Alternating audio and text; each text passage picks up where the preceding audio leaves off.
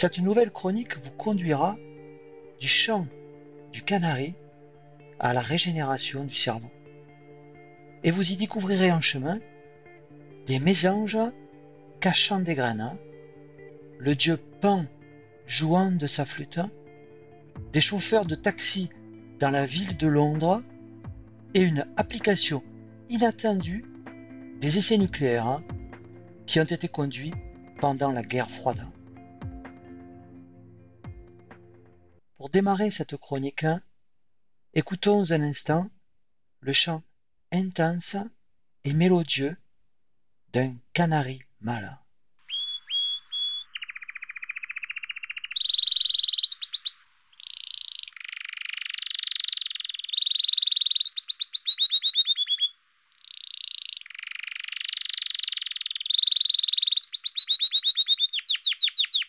Cette formidable aptitude au chant a permis au canari de devenir le plus populaire des oiseaux domestiques. Le canari domestique a pour origine le serin des Canaries ou Serinus canaria, qui vit notamment dans les îles Canaries près du Maroc. La domestication du canari a débuté au XVIe siècle et depuis, différentes souches ont été sélectionnées en fonction de la qualité de leur chant ou de leur plumage. Les canaris domestiques les plus communs sont habituellement jaunes, mais il existe de nombreuses variantes de couleurs. Le canari appartient à l'ordre des passeriformes, qui est aussi le groupe des oiseaux qualifiés de chanteurs, et chez la plupart des oiseaux chanteurs, ce sont les mâles qui chantent. Le chant d'un oiseau peut être représenté par un oscillogramme qui montre l'évolution au cours du temps de l'intensité du son. Le chant d'un oiseau peut aussi être présenté par un spectrogramme qui fait apparaître les fréquences du son en fonction du temps. Le chant du canari mâle est très mélodieux et il peut durer plusieurs dizaines de secondes. Il s'agit d'un chant complexe très structuré, qui diffère selon les canaries et qui est composé par une succession de phrases, elles-mêmes constituées par la répétition de syllabes. Les canaris mâles sont capables de chanter un grand nombre de phrases différentes qui peuvent être combinées en diverses séquences afin de produire un large répertoire de chants. Écoutons maintenant la mélodie vocale d'un autre oiseau chanteur, le diamant mandarin, ou plus simplement appelé le mandarin, et il s'agit ici du mandarin mâle.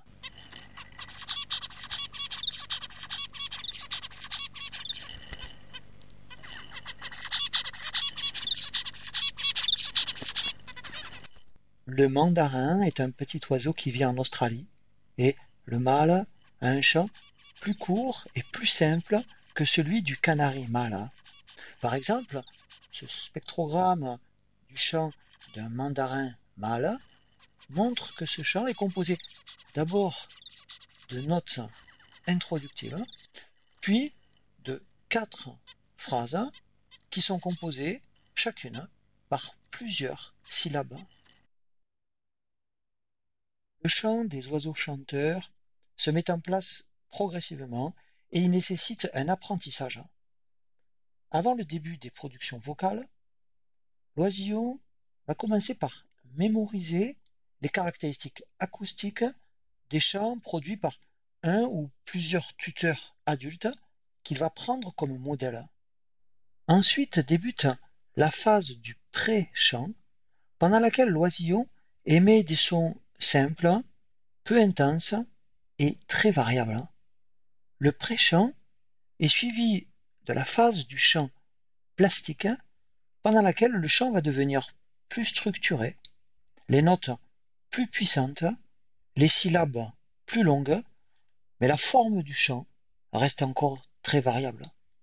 Et pendant cette phase plastique, le jeune oiseau va progressivement corriger son chant jusqu'à ce qu'il parvienne à reproduire fidèlement le chant qui lui a servi de modèle, tout en introduisant dans son chant des variations qui lui sont personnelles. La phase du chant plastique se termine par la cristallisation du chant, moment où l'oiseau va produire son chant adulte complet.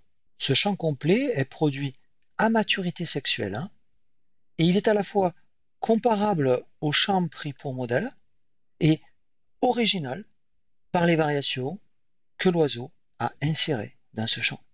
Notons que pendant la période où le chant spécifique se construit, un processus de rétroaction auditive va jouer un rôle important, c'est-à-dire que l'audition de ses propres essais de chant permet à l'oiseau de corriger peu à peu ses essais.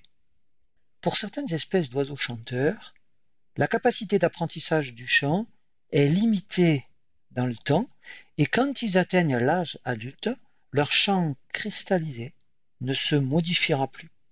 C'est par exemple le cas des mandarins mâles.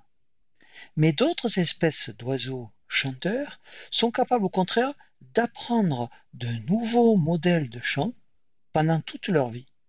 Ils vont ainsi modifier chaque année leur chant d'adulte, par exemple en y incorporant de nouvelles syllabes ou en supprimant certaines syllabes. Et le canari mâle fait partie de ces oiseaux qui ne cessent d'apprendre et de réapprendre à chanter. Le chant des oiseaux a deux fonctions principales. Il permet d'une part de défendre le territoire face aux autres mâles, et il a d'autre part un rôle de séduction vis-à-vis des femelles. Durant la période de reproduction du canari, c'est-à-dire du mois de mars au mois de juin, le canari mâle va émettre son chant complet, personnel, destiné à attirer et à séduire une partenaire sexuelle.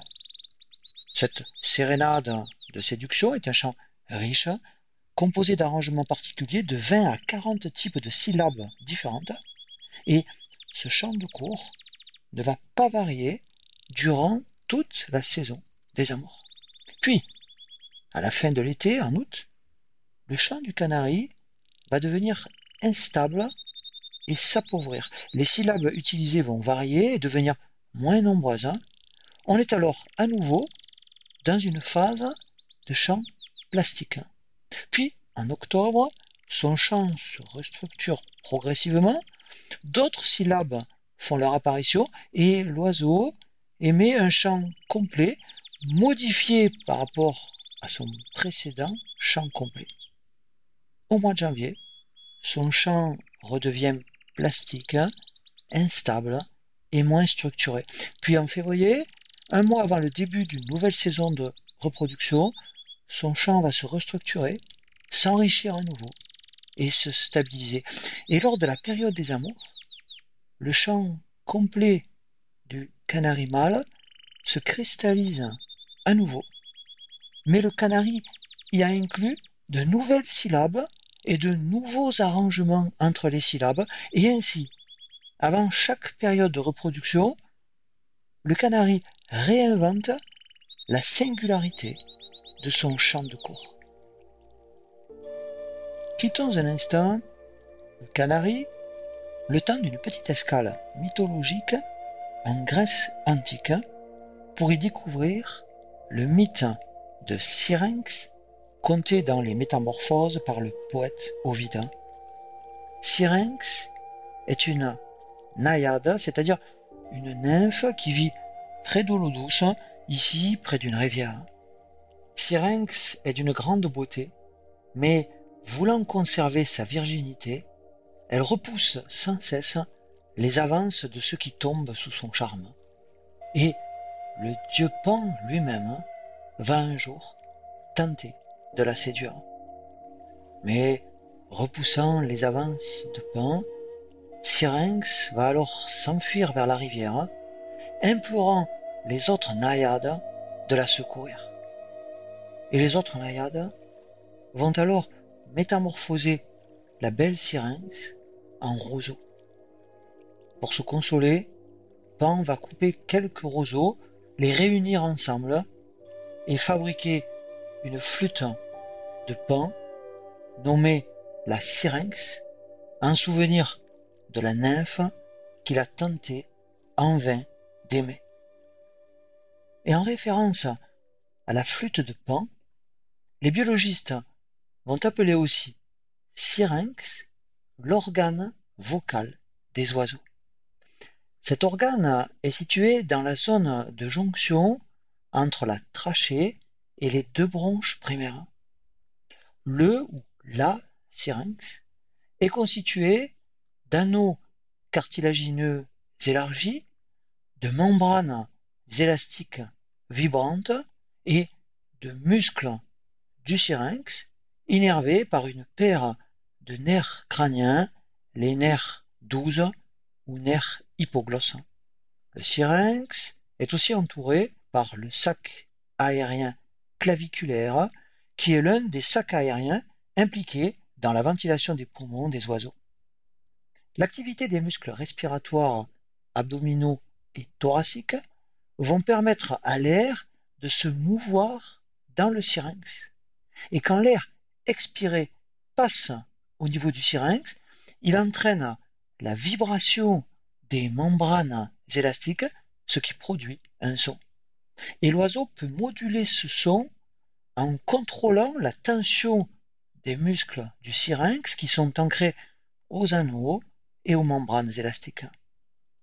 Le syrinx des oiseaux chanteurs est particulièrement complexe et il est notamment entouré par cinq paires de muscles permettant à ces oiseaux de produire leur vocalise virtuose. Lors du chant, les pressions d'expiration augmentent fortement par rapport à une respiration normale et pour maintenir leur rythme d'émission des notes du chant, des oiseaux comme les canaris vont insérer dans leur chant de petites inspirations à un rythme qui peut atteindre 30 inspirations par seconde, ce qui exige une coordination extrêmement précise de leurs muscles ventilatoires.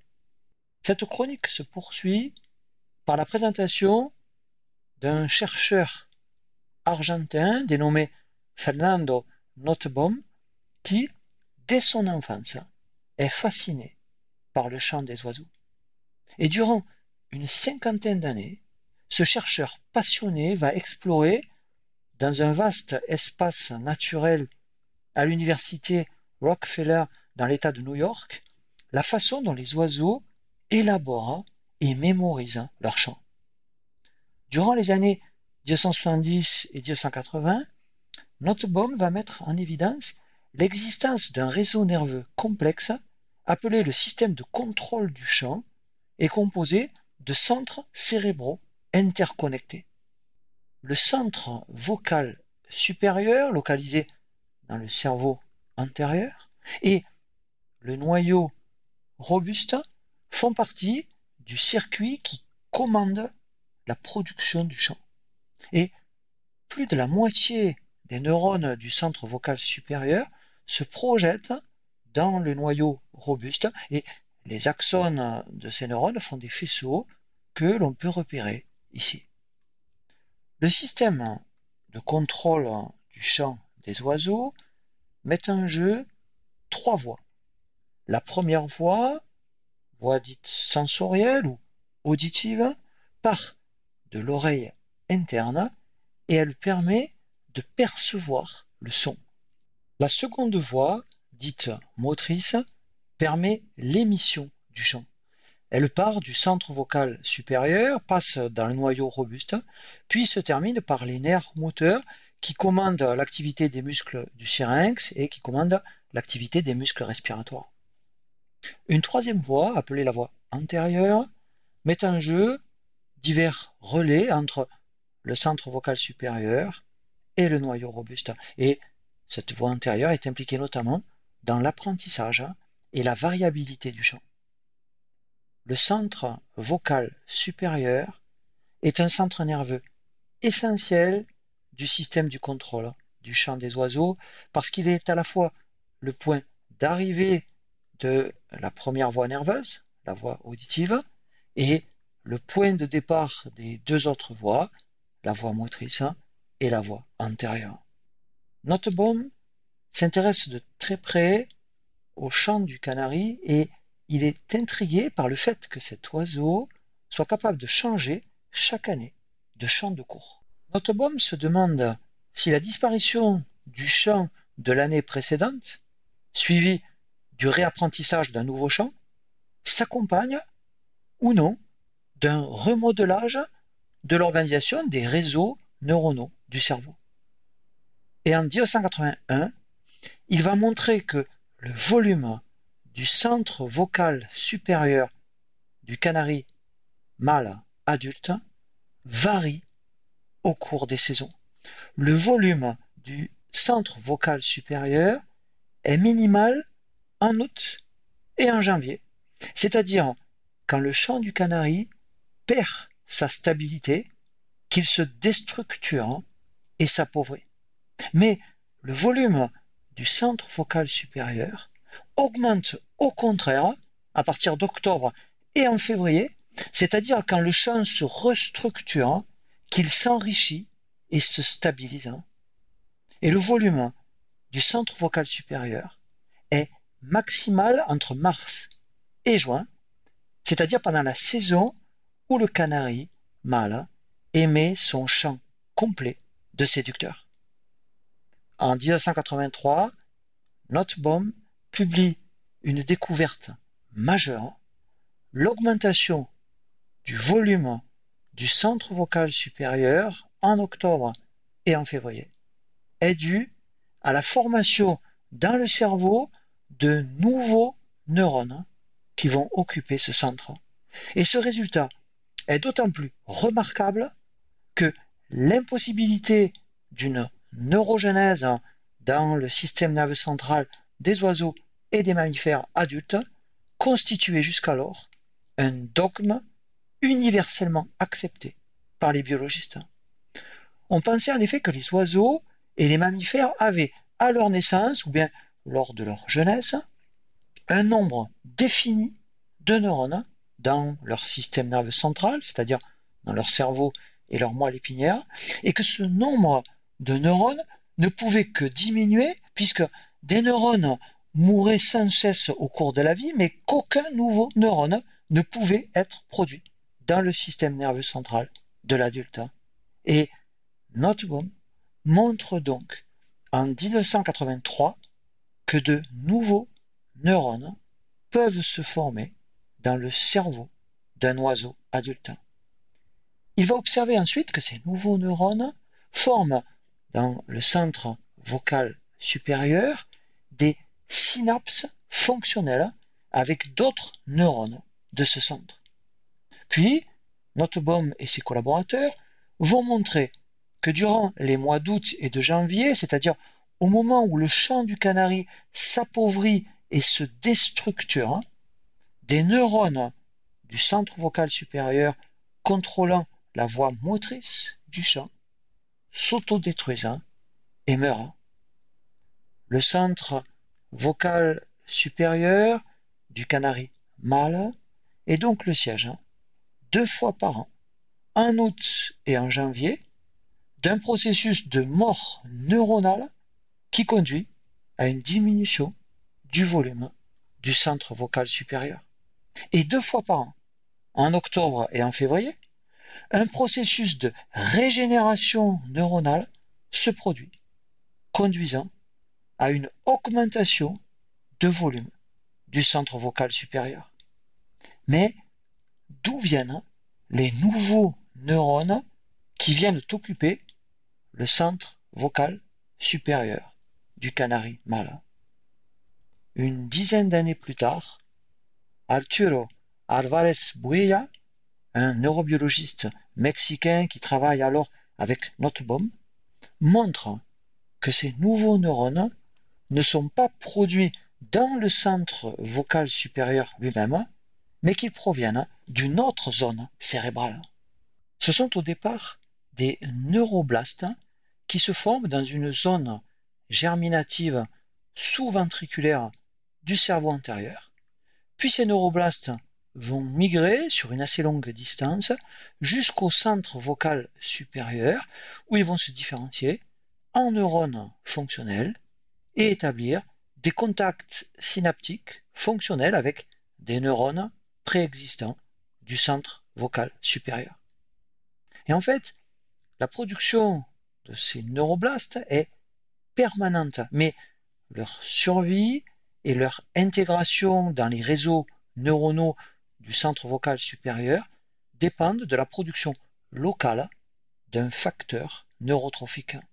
Le centre vocal supérieur du canari est donc une structure nerveuse plastique capable de se remodeler tout au long de la vie du canari mâle.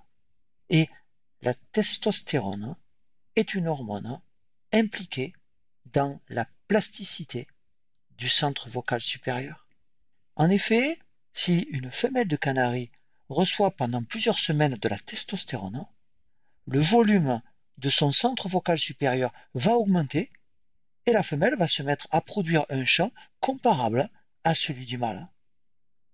Chez le canari mâle, les variations saisonnières de production de testostérone par les testicules vont sculpter tout au long de l'année le centre vocal supérieur. La diminution de testostérone va provoquer la mort d'une partie des neurones du centre vocal supérieur, alors que l'augmentation de la production de testostérone va au contraire favoriser la survie de neurones du centre vocal supérieur. La plus grande surprise, hein, issue des travaux de Fernando Nottebohm sur le canari, a donc été la découverte d'une capacité de régénération partielle du cerveau d'un oiseau adulte. Le cerveau de l'oiseau adulte est le siège d'une neurogénèse. Et ces travaux ont permis de montrer que dans le cerveau du canari adulte persistent durant toute sa vie des cellules souches capables de donner naissance à de nouveaux neurones. Nottebohm va s'intéresser ensuite à un autre oiseau que le canari. Il va s'intéresser à la mésange à tête noire, qui est la mésange la plus commune d'Amérique. Pendant l'été, la mésange à tête noire a un régime alimentaire constitué majoritairement d'insectes. Mais en hiver, elle va devoir se contenter de graines. Ces graines sont donc cachées à la fin de l'été et pendant l'automne pour être consommées ensuite en hiver. Et la mésange à tête noire dispose d'une extraordinaire mémoire des lieux, ce qui lui permet de se souvenir durant tout l'hiver des très nombreux emplacements où elle a caché ses graines. Il existe dans le cerveau des oiseaux, comme dans celui des mammifères, une zone appelée l'hippocampe, et dans laquelle sont stockés durablement les souvenirs, notamment les souvenirs spatiaux, c'est-à-dire les souvenirs topographiques. Le volume de l'hippocampe de la mésange à tête noire augmente à la fin de l'été et au début de l'automne. En 1994, Fernando Nottebohm va montrer que des neurones nouvellement formés apparaissent dans l'hippocampe de la mésange à tête noire à tout moment de l'année.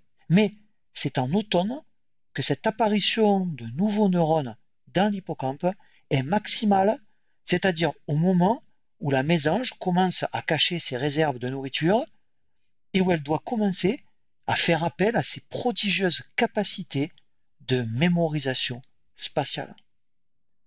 Les nouveaux neurones qui sont apparus à l'automne dans l'hippocampe de la mésange à tête noire vont survivre quelques mois, puis ils vont s'autodétruire au printemps, entraînant une diminution de volume de l'hippocampe. Ces travaux, réalisés chez la mésange à tête noire, démontrent l'existence d'une plasticité de l'hippocampe et fournissent donc un nouvel exemple de capacité de régénération saisonnière du cerveau des oiseaux adultes Mais le cerveau des mammifères adultes possède-t-il aussi cette surprenante capacité de régénération? De nombreux travaux réalisés chez la souris et le rat vont montrer l'existence dans le cerveau de ces rongeurs de deux régions qui sont le siège pendant toute leur vie d'un renouvellement partiel.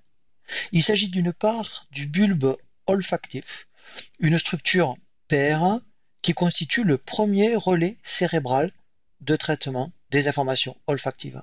Et il s'agit d'autre part de l'hippocampe, une structure qui est aussi paire et qui joue un rôle essentiel dans la mémoire et dans l'apprentissage.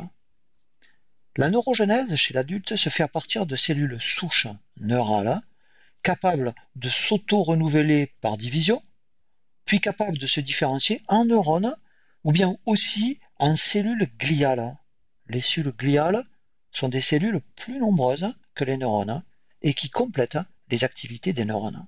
Pour le repeuplement continu en neurones du bulbe olfactif des rongeurs, les nouvelles cellules nerveuses sont d'abord produites à partir de cellules souches qui prolifèrent dans la zone sous-ventriculaire qui borde les ventricules cérébraux. La division de ces cellules va conduire à la formation de neuroblastes qui vont migrer sur plusieurs millimètres pour atteindre le bulbe olfactif où ils deviennent des neurones fonctionnels qui s'intègrent aux circuits neuronaux préexistants et des milliers de nouveaux neurones parviennent ainsi chaque jour dans le bulbe olfactif du rongeur. Une étude française parue en 2012 démontre que l'activation de ces nouveaux neurones du bulbe olfactif de la souris adulte facilite l'apprentissage à discriminer des odeurs et améliore la mémoire olfactive. Pour l'hippocampe, la prolifération des cellules souches se produit dans la zone sous-granulaire du gyrus denté. Le gyrus denté est une petite zone de l'hippocampe dont les principaux neurones sont appelés les cellules granulaires. Cette prolifération de cellules souches dans le gyrus denté conduit à la formation de neuroblastes qui vont migrer sur une courte distance dans la partie interne de la couche granulaire du gyrus denté pour se différencier essentiellement en cellules granulaires qui s'intègrent alors au réseau préexistant, participant ainsi aux fonctions de l'hippocampe. Et il a aussi été démontré par les chercheurs que cette capacité de régénération de l'hippocampe des rongeurs joue un rôle important dans l'apprentissage et dans la mémorisation. Cette capacité de régénération dépend aussi de l'environnement dans lequel vit le rongeur. Et ainsi, chez des souris âgées soumises à un environnement enrichi, par exemple dans lequel on a placé des labyrinthes contenant à certains endroits de la nourriture afin de stimuler leur mémoire et leur apprentissage, la régénération de leur hippocampe est augmentée et leurs capacités de mémorisation deviennent semblables à celles de jeunes souris. De nouveaux neurones s'intègrent tout au long de la vie dans l'hippocampe et dans le bulbe olfactif de la plupart des mammifères. Mais qu'en est-il de l'espèce humaine? Allons maintenant faire un petit tour en taxi dans la ville de Londres. Il y a une vingtaine d'années, une équipe de chercheurs britanniques s'est intéressée au cerveau des chauffeurs de taxi de la ville de Londres, parce que ces conducteurs doivent, comme les mésanges à tête noire, développer une extraordinaire mémoire spatiale non pas pour retrouver des graines cachées, mais pour connaître avec précision le plan complexe de la ville de Londres avec ses 25 000 rues. Et il faut environ 4 ans pour qu'un candidat assidu puisse réussir l'examen très difficile qui lui donne le droit de devenir chauffeur de taxi de la ville de Londres. En l'an 2001, ces chercheurs britanniques vont observer, par imagerie cérébrale, que l'hippocampe des chauffeurs de taxi londoniens est plus volumineux que celui des londoniens qui n'exercent pas cette profession. Mais s'agit-il pour ces chauffeurs d'une modification innée, présente avant d'exercer cette profession, ou bien s'agit-il d'une modification acquise lors de leurs quatre ans d'apprentissage? Et en 2011, cette même équipe va montrer que l'augmentation de volume de l'hippocampe des chauffeurs de taxi de Londres En effet, ces chercheurs observent qu'une augmentation du volume de l'hippocampe postérieur se produit au cours des quatre années d'apprentissage destinées à mémoriser le plan de Londres. Et cette augmentation de volume de l'hippocampe postérieur n'apparaît que chez les candidats qui réussissent leur concours d'entrée. Notre hippocampe, comme celui de la mésange à tête noire, est donc capable de se remodeler chez l'adulte en fonction des nécessités de mémorisation spatiale. Mais notre hippocampe est-il, comme celui de la mésange à tête noire, le siège d'une neurogenèse permanente? En 1998, une étude est menée par des chercheurs suédois, dont Peter Eriksson, en collaboration avec Fred Gage en Californie.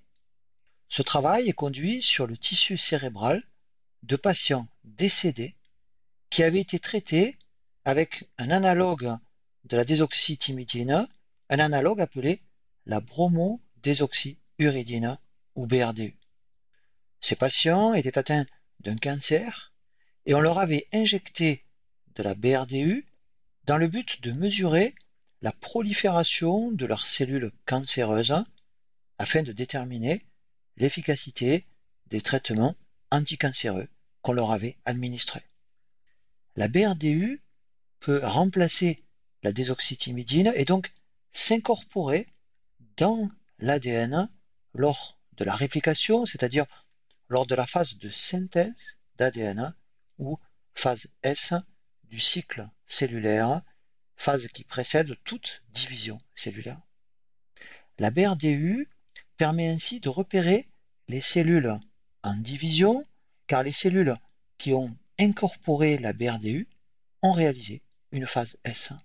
En examinant après leur mort le cerveau de ces malades ayant reçu de la BRDU de leur vivant, ces chercheurs observent que certaines cellules nerveuses du gyrus denté marquées par la BRDU se sont donc formées dans l'hippocampe pendant la période où ces patients avaient reçu de la BRDU. L'hippocampe humain semble donc être capable d'un certain renouvellement cellulaire. Mais la BRDU présente une toxicité qui a conduit à interdire son usage chez l'homme, si bien que cette étude suédoise n'a jamais pu être reproduite. Une étude longue et difficile va ensuite être conduite à l'Institut Karolinska de Stockholm par Kersti Spalding dans le laboratoire de Jonas Friesen. Et cette étude est basée sur une technique particulièrement originale. Pour comprendre cette technique, il faut savoir que les retombées radioactives de très nombreuses bombes nucléaires testées durant la guerre froide par les États-Unis et l'URSS entre 1955 et 1963 ont dispersé des particules radioactives dans l'atmosphère de la Terre, dont le carbone 14.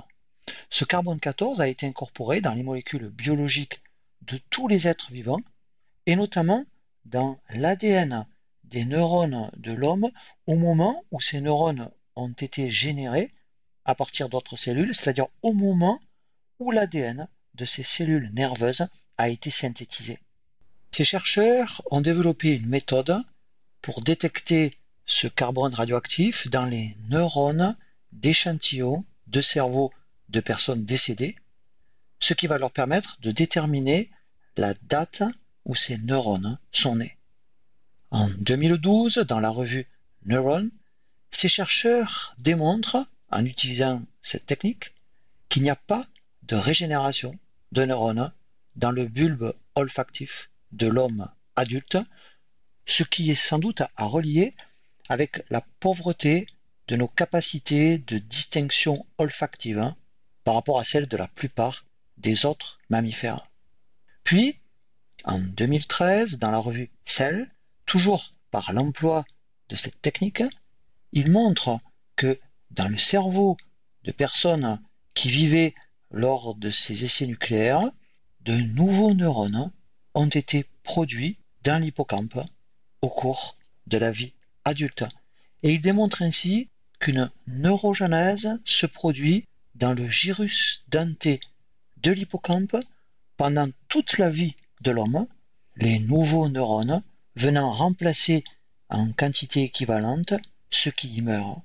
Et cette étude permet d'estimer à 700 le nombre de nouveaux neurones qui se forment chaque jour dans le gyrus denté d'un hippocampe, soit pour la paire d'hippocampes, 500 000 nouveaux neurones par an.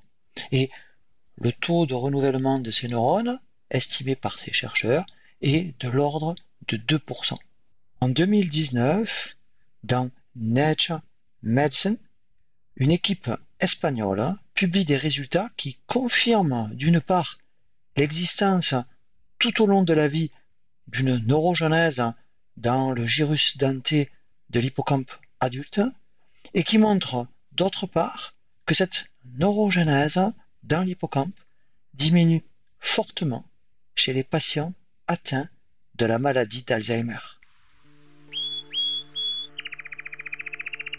Il y a 40 ans, le travail de Fernando Nottebohm a révélé qu'une partie du cerveau d'un petit oiseau adulte, le canari mâle, est capable chaque année de se régénérer et que les neurones auxquels il donne naissance s'intègrent au réseau qui lui permettent sans cesse de réapprendre à chanter. Les découvertes faites par Fernando Nottebohm à partir du chant du canari mâle ont ainsi conduit à faire tomber un dogme pourtant fortement établi, celui selon lequel le cerveau de l'adulte est incapable de se régénérer. En étudiant le chant du canari, Nottebohm ne pouvait soupçonner que son travail allait contribuer à faire émerger une nouvelle vision de notre cerveau, celle d'un organe plastique et dynamique dont la construction se poursuit pendant toute la vie, non seulement au niveau de ses réseaux neuronaux, mais aussi dans la formation même de certaines de ses composantes cellulaires. Ce nouveau regard posé sur notre cerveau est aussi porteur de nouveaux espoirs, ceux de pouvoir peut-être un jour stimuler la neurogenèse, par exemple pour régénérer des neurones après des lésions cérébrales ou dans le cas de pathologies telles que la maladie d'Alzheimer. Le chemin ouvert par le chant amoureux d'un canari a donc révélé des capacités inattendues de renouvellement cérébral dont l'exploration vient tout juste de démarrer et qui sait où ce chemin nous conduira.